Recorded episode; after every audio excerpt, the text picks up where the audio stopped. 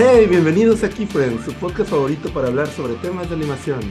Yo soy Daniel Pulpo, animador de personajes, y en los micrófonos, como siempre, me acompaña Luigi, guionista y director. Bienvenidos a un nuevo episodio de Keyfriends. Con nosotros está también. Gloria, yo soy ilustradora y visual artist y también estoy súper emocionada de estar aquí de regreso después de 84 años. Ya sé, Sí. han, han pasado varias décadas desde que se grabó un episodio de Keyfriends. Varia. Entonces, este es un momento, un momento en la humanidad. Sí, Icónico. hemos andado, hemos andado ocupados todos. ¿Se han dado ocupados? Sí, Fueron ocupados. las vacaciones, Sí, mucho no, viaje a México, viaje a Canadá. También, mucho trabajo, la verdad. Gracias a Dios. Sí. Todavía no somos desplazados, todavía seguimos. Y todavía no, todavía hay trabajo. Eso, oye, sí es cierto, qué bonita forma de conectar eso. Todavía hay Sí. trabajo. Ujú, que Primeramente, Todavía hay trabajo. ustedes ya saben de qué se va a tratar el episodio de hoy. ¿Ya vieron el Sí. título? Uh. Sí, hay, es- este, este tema como que a mí me tenía muy consternado desde hace ya unos meses.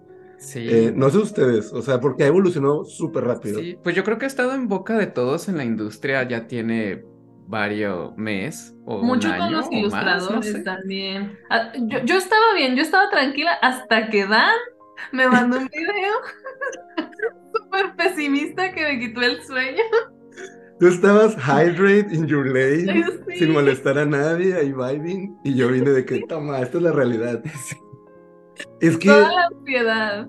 yo voy a decirle a la producción que ponga ese link en el video, en el comentario en YouTube. Ay, Porque sí, la si gente que quiera pasar- Si quieren deprimirse, digital, una hora Sí. de su vida para deprimirse está muy Si buena. quieren no dormir Y vamos a hablar, paranoicos todo Sí. el tiempo, vamos a hablar un verán. poquito de ese video que Sí. vimos porque hay cosas muy intensas. este y muy episodio va a ayudar a, a que llegue esa sensación desde ahorita.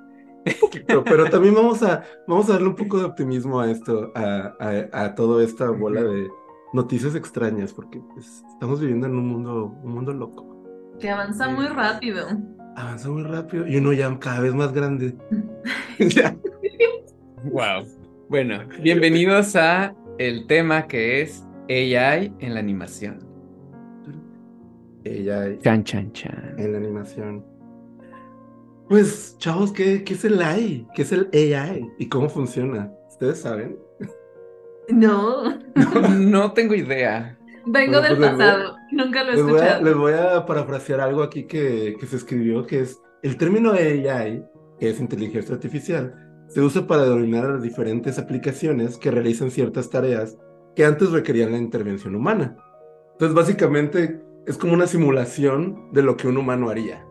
Y por lo que busqué en internet, se puede como dividir en, varias, en varios procesos, pero ellos ponen tres, que es aprendizaje, razonamiento y autocorrección. Que hay como muchas cosas que ya usamos día a día que tienen AI o que tienen como estas cosas que te corrigen o que como que aprenden, pero esto ha ido avanzando como a pasos agigantados últimamente, porque, ah, bueno, a grandes rasgos, el AI es una serie de algoritmos que se dedica a recabar información. Reconoce patrones y como que de esos patrones te discrimina situaciones y te da un resultado, ¿no? Entonces como que le hace la vida más fácil al humano, ¿o no? ¿Vemos? Eh, y pues se puede aplicar a muchos campos, se puede aplicar que a la medicina, a la biología, pero pues en este caso vamos a hablar de cómo se ha aplicado un poco como al arte o cómo repercute como al arte digital y a la animación. Y pues, pues no sé, como las posibles aplicaciones que quizás deberíamos nosotros, ¿no? Encontré que se empezó a usar el AI eh, en estudios como Pixar desde la década del 2000, o sea, ya tiene ratito, pero eran para procesos más automatizados, que era tipo como para hacer que las texturas fueran más como procedurales o generar como escenarios como, no, no estoy seguro si fractales, pero como escenarios que se replicaran fácilmente, ¿no? Y que abaratara los costos de producción.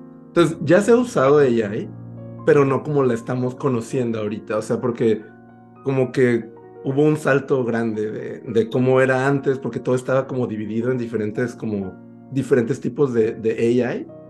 Y por lo que entendimos en el video, ahora como que todo es un mismo Se lenguaje. fusionó. Sí, sí, Ajá. es el mismo lenguaje y ahora todo avanza al mismo tiempo. Multiplicado. Sí, es Sí. un monstruo.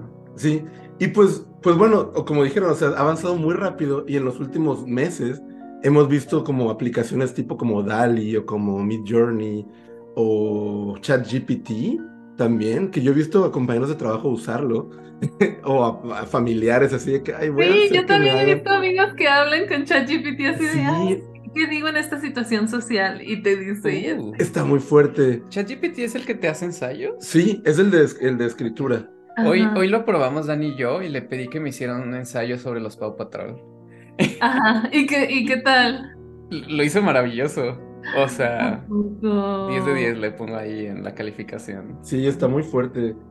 Y pues todos estos CIs generan como cierto contenido, ¿no? Ya sea escrito, como en imágenes, como Midjourney o, Cha- o eh, Dalí, Dalí, o creo que hay otro que se llama Cryon, que es el que una vez usamos para hacer como imágenes bien feitas. Y eso fue hace como un ¿Eso año. fue Wally? ¿No? No, Digo, Dalí. era como otra, otra cosa más chafita. Sí, también en TikTok, ¿no? Le- el que te tomas foto y que como que lo reemplaza por personajes de anime y Ah, que mucha gente estaba tomando foto así como a Se empezó a casas, popularizar. persona, y Eso que salían mucho. personitas chiquitas y era "Ah, el duende, el fantasma de mi casa. Sí, sí es cierto. ¿Eso era en TikTok o era como un filtro así de que... Sí, era en TikTok, era, un- era un filtro de TikTok que usaba inteligencia artificial. Sí, hay varios, de hecho. Qué fuerte. Pero bueno, en este, en este contexto, lo que nos compete como artistas, artistas, es que pues muchos de estos CIs están generando imágenes y arte, que no sé si lo llamaría Nuevas, arte. nunca antes Nuevas, vistas, originales. con todo el sarcasmo del mundo. Sí, imágenes que nunca antes has visto. 100% Bueno. reales, no fake. Sí, la cosa es que como que escribes un prompt o como un texto de lo que quieres que te salga, ¿no? Y el problema es que mucha gente pone tal en el estilo de Tim Burton, o en el estilo de Jorge Gutiérrez, y entonces como que se agarra pues de su banco de imágenes que no le pagaron derechos a ningún artista por estar ahí y hace como que un collage intenso que hay unas cosas muy chidas pero sí se puede ver que incluso hay partes en las que agarran tal cual imágenes de otras partes y si es un collage, no lo crea de la nada. Entonces sí está como que ahí entre que peligroso y entre que ilegal, porque estos artistas no dieron permiso de que usaran sus imágenes para eso ilegal. y está esta otra Claro. gente que si tú trabajas de eso y dices que hiciste esa imagen, pero no, pero pues la usaste en inteligencia artificial que agarró de otras personas, pues ya está tricky.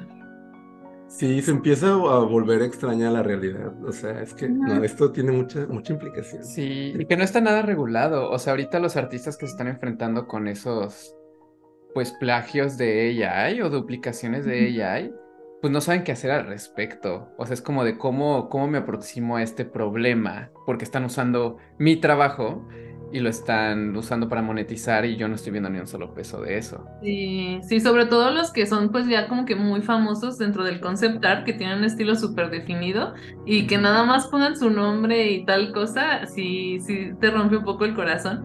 En uno de ellos, este, eh, Carla Ortiz, artista puertorriqueña muy, muy buena, este, ha sido de las que más ha hablado en contra de la inteligencia artificial para generar imágenes y de hecho creo que hasta como que estuvo o ha formado como un conglomerado de artistas que están demandando a estos este, engines de, de, de creación de imágenes o están buscando formas de, de que se controle, ¿no? O que, o que se paguen los derechos de estar usando esas imágenes.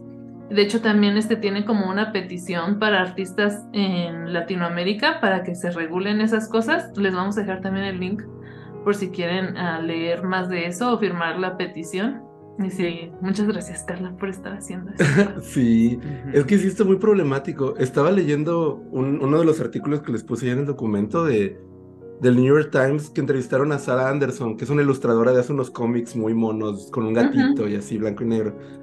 Y ella estaba súper impactada porque justo tuvo como un problema de que hace ya muchos años se hicieron pasar por ella en, en ¿cómo se llama? Este, este mundo del internet súper feo, este, estos foros feos Forchan, en Forchan. Ah, Se hicieron pasar por ella usando Chale. como cómics que ella hace, pero les ponían como cosas así como bien, no quiero ni decir, pero como cosas de guerra y así, como propaganda muy intensa. Y ella como que tuvo un, un problema muy grande para poder limpiar su imagen de que no, no soy yo, son, o sea, y ahorita se está enfrentando con el problema de que el AI conoce su trabajo y también se pueden como, como tú dijiste, usan un prompt y escriben su nombre y todavía no está perfecto, pero ya se ve un poco como que el estilo de ella, ¿no? O sea, es como de... Y ella creo que también está con esta chica que mencionaste, como que están Carla. haciendo como una demanda para... Sí. No sé realmente cómo es que proceda, como, porque como es algo muy nuevo. Ujú. Pero sí es bien necesario que justo el, el video deprimente que nos pasó Dan, como que el resumen era eso, que hay que regular las cosas antes de que se salga todo de control, que estamos como que en un muy buen momento para que se legislen esas cosas y que a lo mejor se detenga un poco compartir ese tipo de tecnología con todo el público hasta que se sepa bien cómo puede avanzar. También para los artistas que este, les gustaría proteger sus nuevas imágenes que vayan creando, supongo que no se puede con las viejas porque pues ya las subieron a internet, pero existe una cosa que se llama Glaze Project, creado por la Universidad de Chicago, que es como, no sé cómo explicarlo bien, pero es como una capa que se pone encima de sus de su Oh. arte. O es un programa que descargas en tu computadora Ajá. y pones ahí tu imagen antes de subirla a cualquier lado de internet y como que le pone una capa transparente que hace que cuando los buscadores estos de inteligencia artificial traten como que de asimilarla para crear algo nuevo entre comillas como que no salga tal cual el estilo como que como que se interrumpa un poco ese Ya. ese canibalismo tan intenso que ocurre Mm. y que como que no te roben tal cual el estilo. Creo que es gratis. No recuerdo, dicen que antes tardaba como que bastante en procesar las imágenes. Dice, ahorita Carla puso un tweet, bueno, no ahorita, pero puso un tweet de que ya tarda como 10 minutos por imagen. Así que pues también es una buena opción para sus nuevas imágenes. Si les interesa. También vamos a dejarles el link en la descripción. Sí. Jay. Algo. Hay- sí, hay Ah. cosas que se pueden ir haciendo, supongo. Sí, o sea que justo esto de, de lo que comentabas de lo de Sara nos lleva a otra cosa y es que un- otro de los peligros grandes del AI es que la información falsa que se está creando y cómo se está confundiendo lo que viene de las personas reales y lo que viene de una versión falsa de ellos. Entonces ahorita pues es más difícil, digamos con los cómics de Sara el ejemplo es, bueno, vi un cómic de Sara que hablaba de este tema y, y no me pareció y sus puntos de vista son muy extraños. Y quizás ella no lo hizo y es, y es un muy buen, una- un muy buen cómic generado por AI. Y entonces ya estás dándole una voz que no tiene ella. Y hace poco se hizo viral lo de la imagen del Papa con el abrigo este blanco Sí. como fancy. Y a mí me impresionó mucho y fue uno de los turning points para mí en torno al AI. Porque cuando lo ves rápido, y la primera vez que yo lo vi fue muy rápido que lo vi y creí que era real. Y dije, y luego ya me, sentí- cayó. Sí, caí así redondo y luego Sí, pues, me sentí mal de haber caído así y de solo haberlo esquimeado, pero es un poco lo que hacemos, es como que vemos algo y siguiente. Y como Y que no te das el tiempo de, ¿esto es real o es falso? Y de analizarlo bien, porque si ves la imagen bien puedes ver los errores y puedes decir, ah, esto es falso, esto no es el papa real. Pero en su momento si lo ves rápido, mucha gente creyó que era real, no soy el único que cayó. Yo también, yo te, sí, varios, varios caímos. Y antes como que, hace de que tres semanas, como se distinguía, era que las manos las hacía muy feas, ¿sí, se Sí. acuerdan? Sí. Y ahora ya las hace como mejor hechas, digo, ahora ya si te detienes un poco a ver esa foto del papá, una de las manos sí está medio rara, Sí está pero sí feita, del sí. gatazo, así de rápido. Pero está muy, gatazo. muy bien hecha. O sea, de verdad, Sí. es como hablando otra vez del video, uno de los puntos que decía era el colapso de la realidad. Ahí se los dejo, chavos. O sea, de verdad va a ser muy problemático cuando no sepamos qué es verdad y qué es falso. O sea, Y lo que dice Ofelia Pastrana, que saludos. Le mandamos un besote, Ofelia sí. Pastrana, en su programa Roja todos los lunes, este, que de hecho la inteligencia, esto de la inteligencia artificial y no saber qué es falso y verdadero va a abrir a que se, hayan, se hagan muchos trabajos de identificar qué, qué sí es verdadero y qué no es verdadero. Entonces también hay una oportunidad de negocio si alguien, si alguien quiere programar algo. Es que va a ser súper necesario. Tú lo mencionabas, al rato estábamos platicando de eso y, y decías, se van a necesitar muchas medidas de seguridad ahora como para el uso de tus finanzas, eh, relación con banco, relación con información personal y comunicación con otras personas, porque ahorita, o sea, si antes era relativamente fácil como caer en un catfish con solo, no sé, entrar en un chat o con llamadas y que alguien fingiera y medio mal la voz este, para extorsiones y cosas así. Ahorita el, eh, hay AI que puede eh, escuchando tu voz, como crear otra versión de tu voz. Ajá, ¿en, en, en como en 10 segundos, 5, 3. Creo que eran 3 segundos. 3 o segundos. Sea, te pueden hacer una llamada diciéndote que son familiares o algo así, te graban y ya pueden usar tu voz para cosas malas. Lo que le estaba contando a Paco, otro, otro amiguito key friend, es que eh, en Latinoamérica ya no, ya fuimos criados para tener cuidado de las extorsiones sí. Estamos listos. Hemos estado viviendo en modo difícil, siendo que esto se le va a poner difícil a la gente que vivía con calma, con tranquilidad. Nosotros ya estamos acostumbrados a eso. Todo va a estar bien. A desconfiar de todo y de todos. Pero aún así es que la, los, las trabas, los, o sea, los scams van a ser cada vez más reales. O sea, ya en ya hay documentados scams con AI que están sucediendo. Entonces es como, no sé, en cierto banco de color rojo usas tu voz para hacer tu clave y dices de que la, mi voz es mi clave o no sé qué. imagínate con tres segundos que puedan que puedas tú hablar en una llamada que no, no sé, estás solo diciendo que no, no me interesa esto. Eh, podrían recrear tu voz. O sea, es como, ahora qué, o sea, qué, qué password o qué vamos a necesitar para que valide nuestra información, ¿sabes? O sea, siento que va a ser así algo bien loco de que password biológico, de que tu ADN, así casi casi, password de que, no sé, tu huella digital, tu iris, tu celular te va a sacar sangre cada que lo quieras usar. Así. Pues no sé, pero es que, o sea, ahorita es un poco la cara, pero bueno, con, con el reconocimiento de rostro, pero... También ya existen los deepfakes, o sea, también ya, ya, ya pueden eh, o sea, no a full, no sé, no sé cómo funciona exactamente, pero siento que ya no está tan lejano eso de que puedas tener la cara digital de alguien más para poder hacerte pasar por ellos. O sea, los deepfakes que estamos viendo de celebridades que hacen ahí como el show y se ven bien un caníbal y de repente es muy creepy desde que, ay, ese es Johnny Depp de Jack Sparrow o es un droide extraño que viene a robar mi cagados, ¿no? Ajá, están cagados, pero eso está pasando ahorita y cómo creció en estos no sé, dos años. Imagínense en dos años va a ser mucho mejor. No, o sea, a final del año. O sea, de verdad, esto ha avanzado súper rápido. O sea, yo estoy así aterrado. Lo que dice también el video es que como dependiendo de qué compañía va desarrollando qué, debería de ser como su responsabilidad de cuidar que no pasen estas cosas ilegales y así. Entonces siento que también como TikTok y Twitter, así como a veces ponen como que una leyendita que dice de, ah, las cosas que se están realizando en este TikTok son peligrosas, este, no, no las imites o así, a lo mejor podrían tener como un análisis de esas cosas y de que esto es un deepfake, este, este no es Trump diciendo, este no es Trump bailando la cucaracha o algo así. Sí, o sea, van a tener que las redes también unirse a eso, o sea, como de cómo verificar información, si de por sí todo eso de las fake news es un problema que hemos vivido. o sea, ahora va a ser todavía más complicado. La invitación es como para que no se crean todo lo que ven. Claro. Y así como checar fuentes, o sea, siempre checar. ¿Sabes algo que me choqueó también del artículo ese de Sara?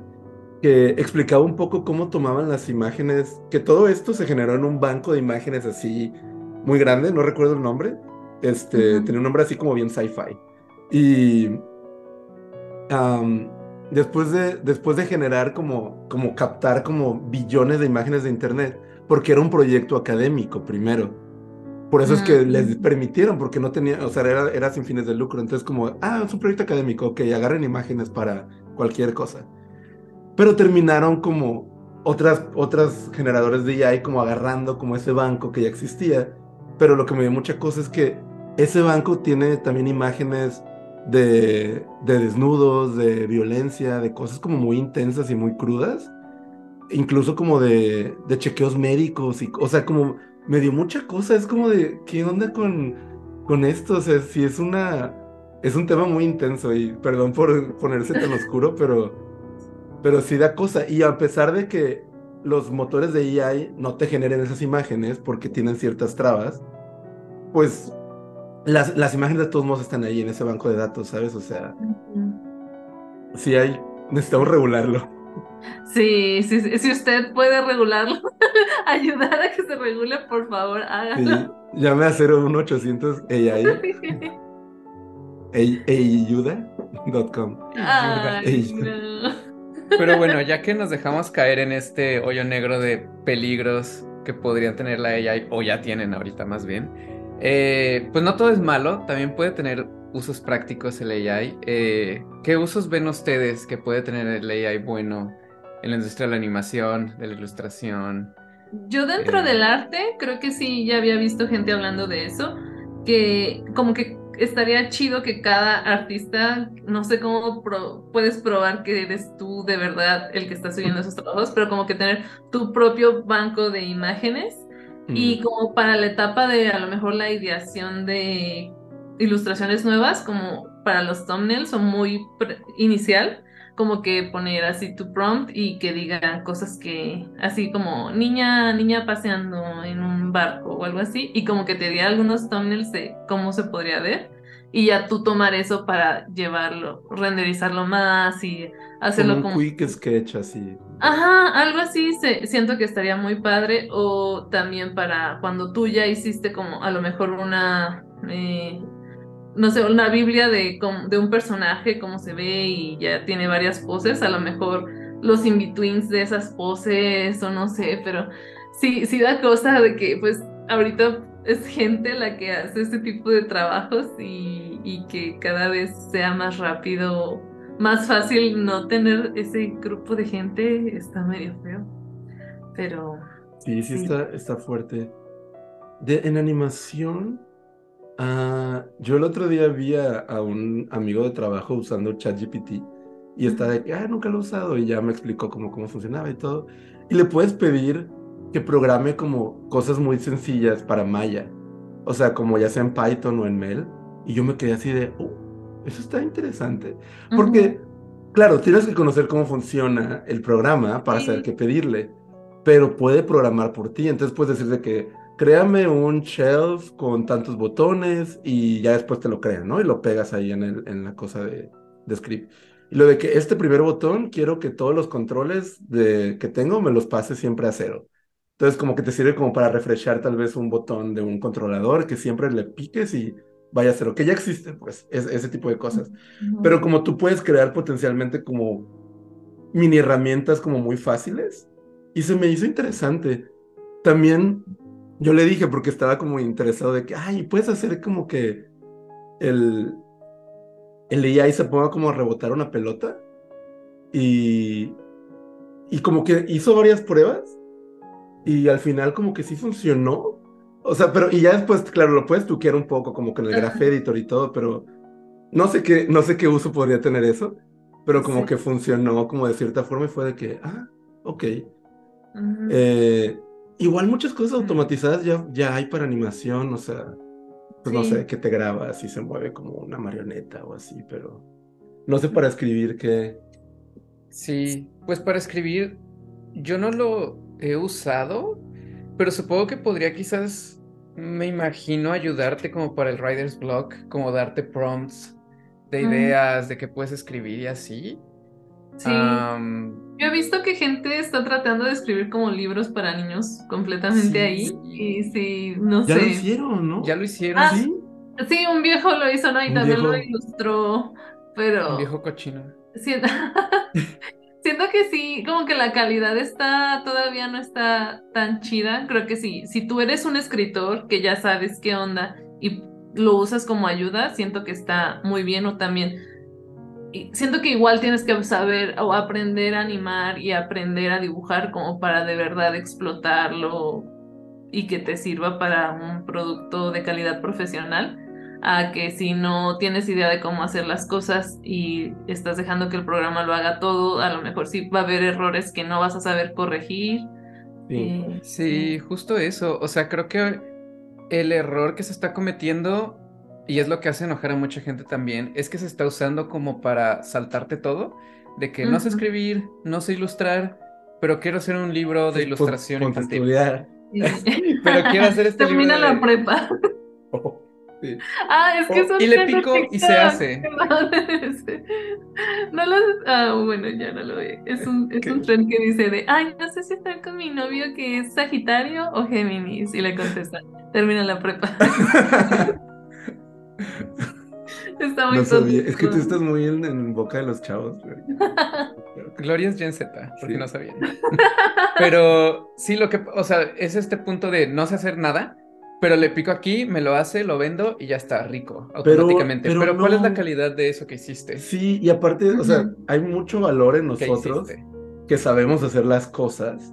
O sea, tú que ilustras, sabes como de, pues de todas estas ramas que hay para poder hacer una ilustración bonita, o tú para hacer un guion o así animar, y puedes controlar esas herramientas, porque en medida que sepas más como de tu medio, las herramientas las puedes tú usar como a tu alcance para, para decir, para saber qué hacer, ¿sabes? O sea, Sí, es como las brochas en Photoshop. ajá, Que si descargas una brocha de un árbol, pero no sabes cómo hace- componer una imagen Sí. bien, si solamente tienes como que el árbol ahí varias veces, pues la gente luego, luego va a saber que usaste una brocha claro. y que no tienen como que valor agregado encima de eso. Sí, creo que también, o sea, siempre pasa cuando hay como nuevos saltos en tecnología. Cuando se empezó a hacer animación 3D, yo me acuerdo que, bueno, yo no estaba ahí, ¿verdad? Ah, estaba pero se chiquito. escuchaba, ¿no? De que todos tenían Sí. miedo de, no, ya, el 2D murió. Ajá, el 2D como ya, la muerte del cerró 2D. su rama 2D, sí, Sí. está, se sentía bien deprimente todo. Y muchos animadores 2D parecido. también, eh, bueno, era como que, ay, la animación 3D, iu, porque como funciona básicamente es que pones una, por ejemplo, pones una pose, pones otra pose, y la máquina te puede hacer como un en lineal, medio, ¿no? De, lo que hay en medio. Pero al final de cuentas, sí se usa un poquito, pero tú terminas arreglando muchas cosas como para que tenga la velocidad o los is in y outs que necesitas. Haces Sí. muchos breakdowns. Entonces no es como que terminas haciendo que la máquina haga tu trabajo. Tú, tú le dices qué hacer y te ayudas con las herramientas que hay. Sí, sí, como que a lo mejor de que se va a necesitar los humanos, yo siento que se van a seguir necesitando. A lo mejor lo que va a hacer es que se, eh, se haga más rápido, por ejemplo, un corto, una animación de un corto. A lo mejor eso va a ser interesante de que más personas van a poder contar sus historias que quieren de una forma no súper cara. Eso, eso está padre, pero sí, sí se tiene que regular. No se pueden estar sí. usando como... Sí, esa es como una narrativa que dicen mucho, ¿no? Como de que la democratización del arte, y es Ajá. como, no estoy seguro si eso es la democratización del arte. El arte ha estado ahí y, o sea, a pesar, yo, o sea, entiendo como nuestro privilegio de que podemos tal vez comprar materiales y algo, pero siento que puedes hacer arte en cualquier, casi en cualquier contexto en el que estés. Sí, O e sea- igual necesitas tu computadora y necesitas estar Ajá, eso también no es como, ajá, no es como, ay, ajá. si el AI se va a poner a hacer, o sea, no. O sea, se me hace como una narrativa extraña que digan eso de que la democratización del arte es muy de tech bros. Eso es. Sí, Sí. es También otra cosa que había visto que es algo que se está apuntando que va a pasar es que tiene que haber una distinción entre lo que consumimos que sea de AI y que sea de humanos. Porque sí hay, o sea, sí hay, ahorita sobre todo, hay diferencias muy notorias entre si lees algo escrito por AI narrativo o si lees algo narrativo escrito por un humano. O sea.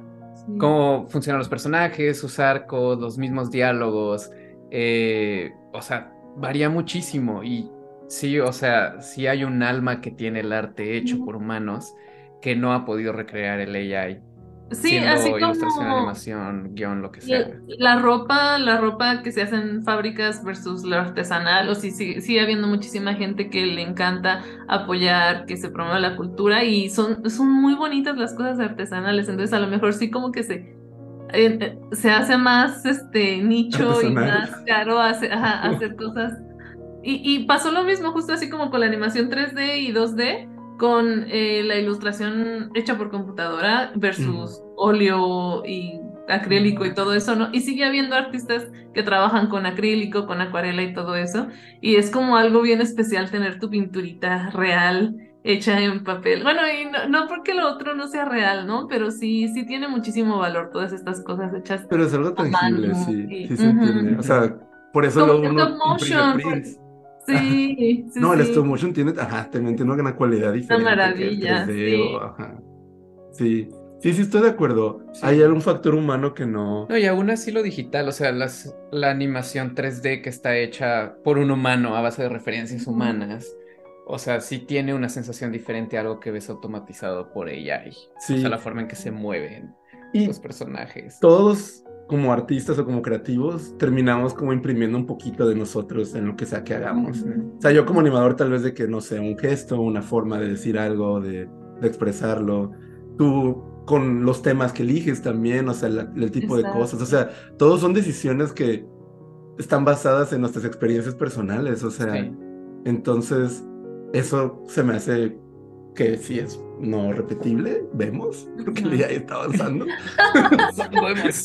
Ni siquiera tenemos la tecnología para saber qué tanto está avanzando la, inteligencia artificial. Sí, Quédense con eso. Pero sí se verían usando AI como en su día a día, sí lo, lo implementarían, o sea, de que hay que subirnos al tren, sí o no. Es que siento que ay, sí, sí, sí, sí es importante no estar nos renovando, pero mientras sepamos que sí está siendo ético lo que estamos haciendo, no, si, estamos tomando trabajo de otros, pues este, que se esté pagando ese trabajo. Este, sí, está. Sí, pero sí. Tiene cosas buenas y cosas malas. Como sí, no sé si funcionaría algo así como, como lo que tú dijiste, que pudieras tener como tus y tú y ahí tú meterle tus imágenes. Tu propia librería, sí. Ajá. O tipo de que si ya está en alguna librería, que te paguen como regalías o algo. Ajá.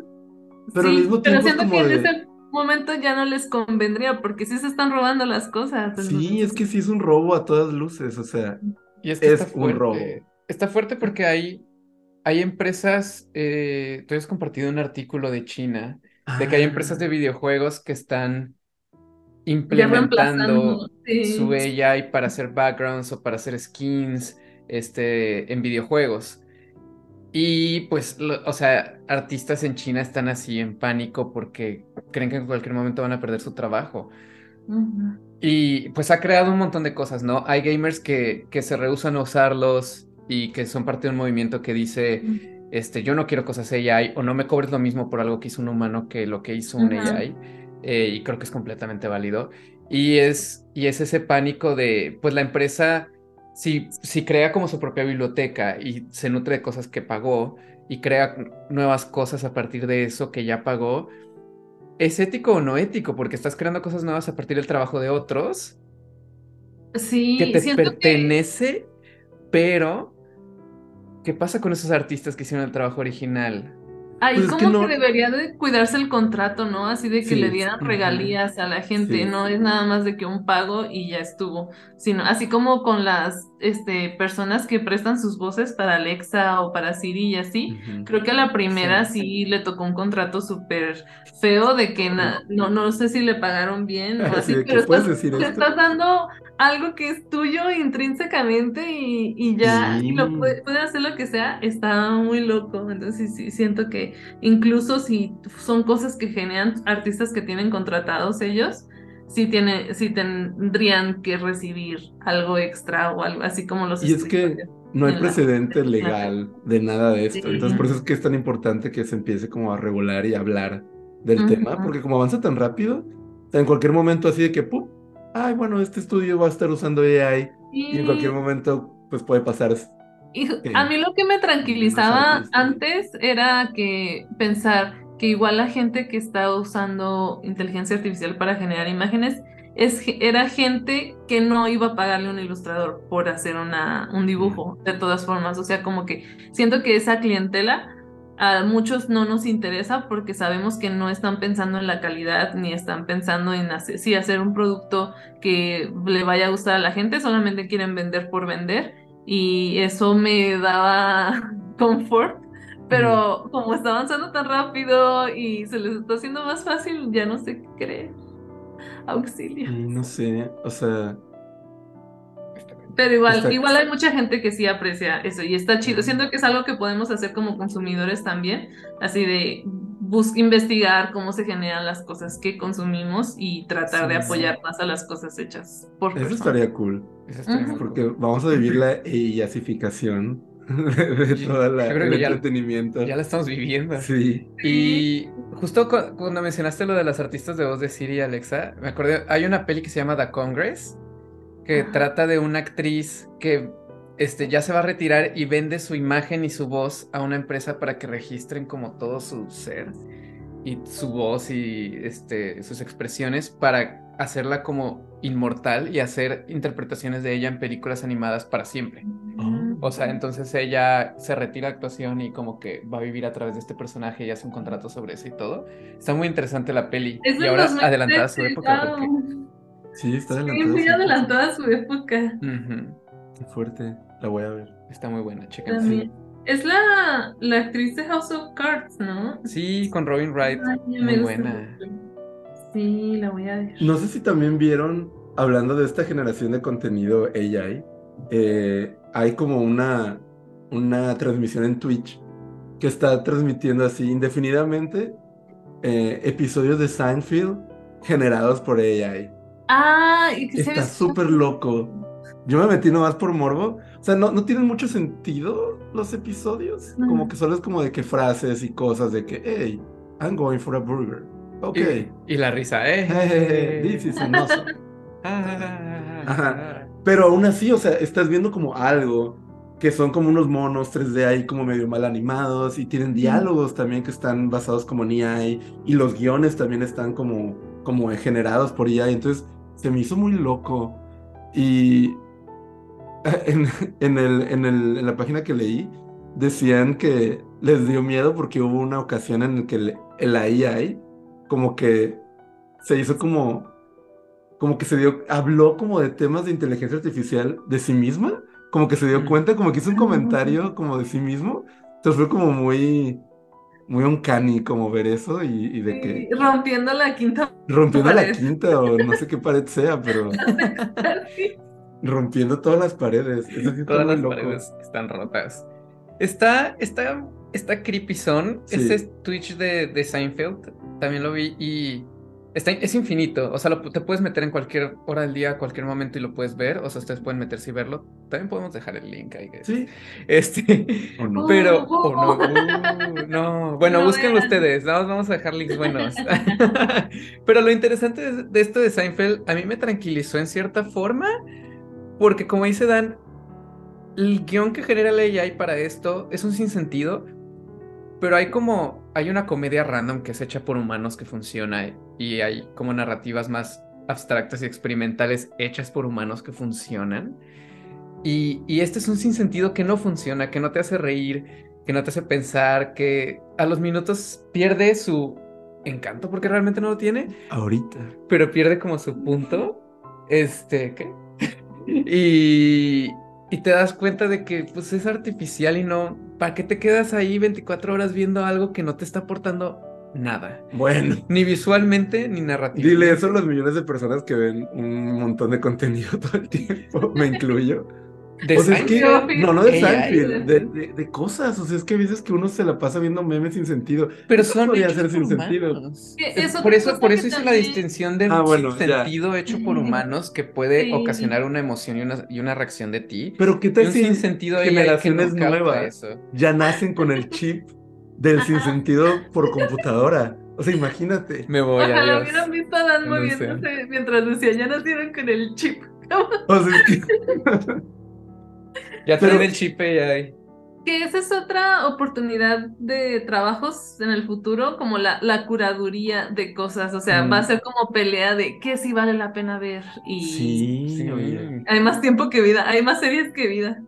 También Ah, hubo, ahorita sí. hubo un mega drama en Twitter cuando había una cuenta de animación, bueno, según una cuenta de animación que, que parecía oficial, porque ya ven que Twitter ya tiene esto de que todo el mundo tiene palomitas y es un desmadre, ya no Sí. sabes quién es real. Sí. Eh, había una cuenta que sea como Netflix Animation Lover, quién sabe qué. Había gente que creía que era de Netflix, había gente que pues, luego se da cuenta que no.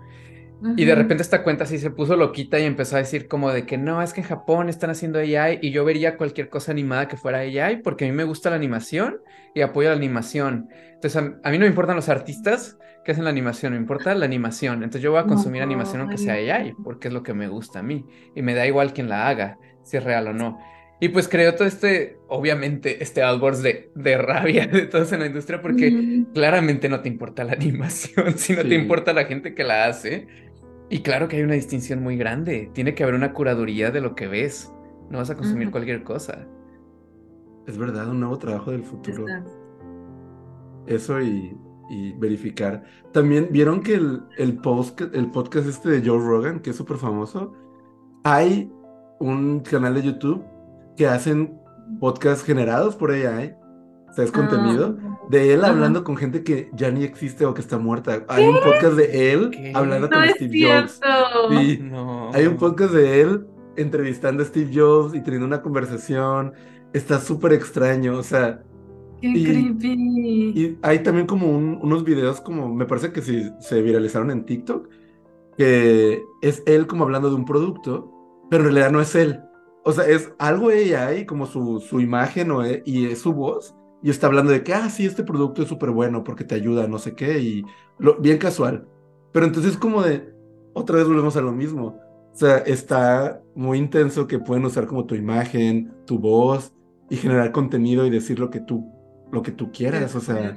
Se A lo vienen mejor- episodios de Keyfriends AI.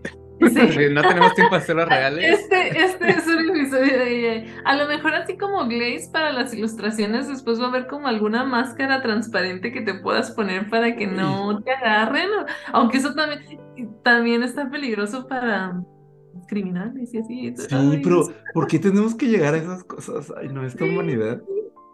Ya, o sea, ahora todas las películas como distópicas de ciencia ficción se, se sienten como muy reales y es de, no, basta. Sí, no, también algo que me, me da estrés es como conectado con lo de Seinfeld. Es que yo siento que en el futuro va a haber como una especie de distopía de contenido infinito. Así, o sea, creo que lo mencionaban en el video ese de, que, que platicábamos, que tú puedes decir de que, ah, ok, me gustan las series de comedia, que tengan un osito y que traten de teenagers en problemas y no sé, o sea, prompt.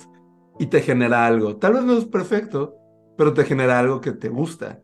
O de que, ah, una romcom de eh, en Japón y con tal comedia, o no sé. Entonces, no sé si vaya a pasar. Eso sí no lo veo tan pronto. Pero a como se genera el contenido ahorita y como la gente realmente lo consume así sin sentido a veces, o sea, sin, sin discriminar qué cosa es buena o mala, siento que podríamos llegar a algo así, o sea, súper como Wally, así todos en una pantalla viendo lo que queramos, como solo retroalimentándonos de lo mismo que queramos, o sea, no sé. Que si de por sí ya hay un montón de contenido humano, montones, o sea, no te lo puedes acabar. Súmale todo el contenido a ella y que puede crearse o que tú puedes crear para ti mismo, pues, o sea, no hay límites. Sí, hay que estar preparados, amigues, porque se viene. Ya, ya estamos viviendo en la quinta ola, Sí. Sí. en la quinta ola de AI. Ay, pues... De la más draga. ¿Quieren dar sus últimos pensamientos sobre estos, estos temas que están tan muy fuertes? No, no, aquí no hay soluciones, solo hay dudas. Te regalan dudas sobre AI. Ah, sí, yo digo que a, lo mejor está fácil para todos como desanimarnos, pero eh, creo que igual es mientras estamos haciendo como que lo que nos gusta y lo que amamos, se va a seguir como que notando una gran diferencia de cosas generadas así como más automáticamente que cosas que sí estamos haciendo con amor y eso a mí me da como que ilusión de que, de que las cosas van a estar bien. Y sí, para no, para no quedarnos tan deprimidos todos. Yes. Pero Sí, sí, no. y, y- y investigar y saber y más qué está pasando, no tener como que miedo, ¿no? Hay, así como dice este Ofelia, que la veo mucho, este, todas las noticias que veamos generalmente las hacen para generar emociones fuertes, ya sea como miedo, preocupación y tristeza, así que no se dejen llevar como por los títulos de, de artículos que solamente están hechos como para generar shock. Este, investiguen y sí, tranquis, todos tranquis. Sí. Sí. Sí, estoy de acuerdo. Yo tenía como un sabor muy como amargo, sobre todo después de ver ese video. Sobre todo después de escuchar la frase de que lo de las bombas nucleares. Ah, sí, es que hay una frase muy fuerte que hasta escribí en el documento que tenemos que dice: What nukes are to the physical war, AI is to the virtual and symbolic war. Esa es una frase que dijo el, el autor de Sapiens, un libro muy conocido. Eh, pero es que sí tiene un poco de sentido, o sea, está muy amarillista. Sí. Que traducir sería como lo que las bombas nucleares son al mundo físico, el AI es al mundo virtual y, simbólico. Y es que es cierto, o sea, ya que el AI, el AI sabe nuestro lenguaje, o sea, siento que nuestro mundo simbólico se puede destruir, o sea, qué cosa, qué imagen es real, qué texto es real, qué texto es falso. O sea, A, mí y a Luigi nos gustó más la frase de si, le si le das un pez a un hombre, lo alimentas por un día, pero si le enseñas a pescar, comerá por el resto de su vida. Pero si le da inteligencia artificial, aprende a pescar. Te enseña solo a pescar, no me acuerdo cómo iba, pero todo. No, si, si le enseñas a la inteligencia si artificial. un pez, va a aprender a pescar y, y se va a acabar todos los peces del mundo, una cosa así. Sí, de que a quien madruga Dios le ayuda, pero la ella y madruga antes. Madruga más que tú. O sea, y sí, muchas frases fuertes. Camarón que se duerme, se lo lleva la inteligencia. Lo lleva la ella. Se lo lleva la ella. Artista que se duerme, se lo lleva la ella. Cuidado. Yo también solo me quedo con eso de que creo que como, como creativos o como artistas tenemos que seguir como estudiando y pues empapándonos de nuestro medio y siento que en la medida en que sepamos cómo manejar como nuestro nuestro craft, nuestro medio, ya sea animación, arte, escritura, vamos a poder hacer uso responsable de las herramientas que, que haya. Porque siempre ha habido estos cambios como en tecnologías. Solo es cuestión de adaptarse, usarlas éticamente y sí estar como checando sin alarmarnos cómo podemos como contribuir a que se, se les dé un buen uso. Porque sí depende de, de, futuros trabajos y de, y de cómo va a funcionar el mundo de aquí en adelante. Entonces hay que tener ojito en eso. Sí, o sea, yo creo que es una realidad que la AI está aquí para quedarse y seguir evolucionando.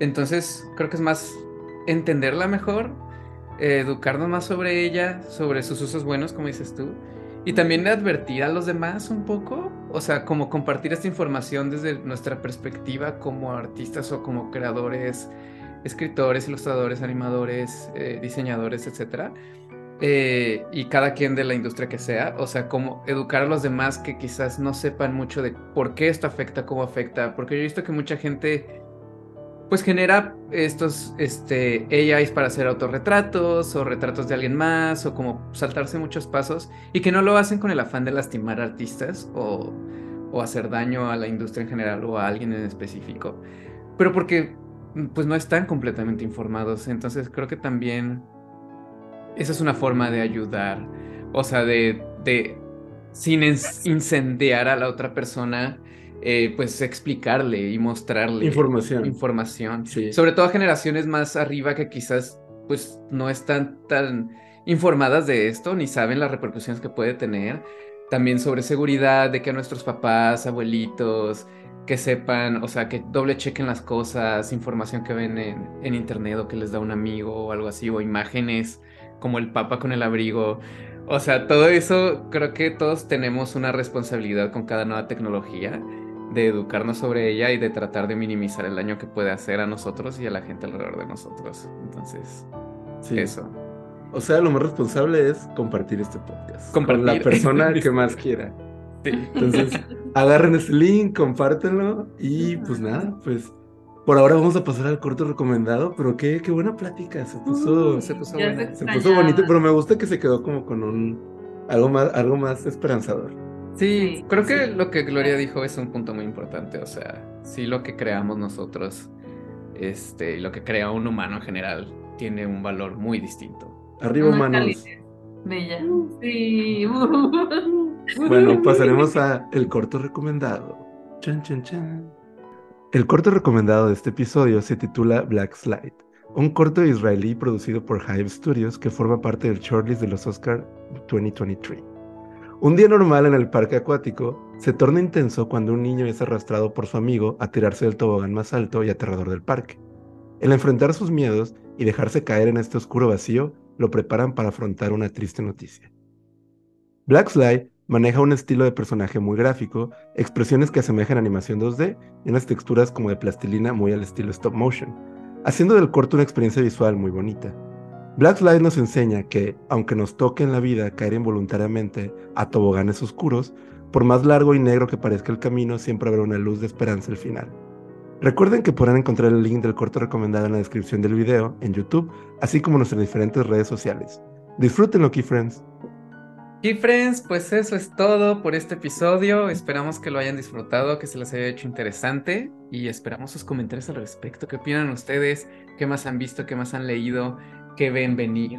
Ustedes han usado cosas de inteligencia artificial. Nos van a con convencernos de que todo va a estar bien, por favor.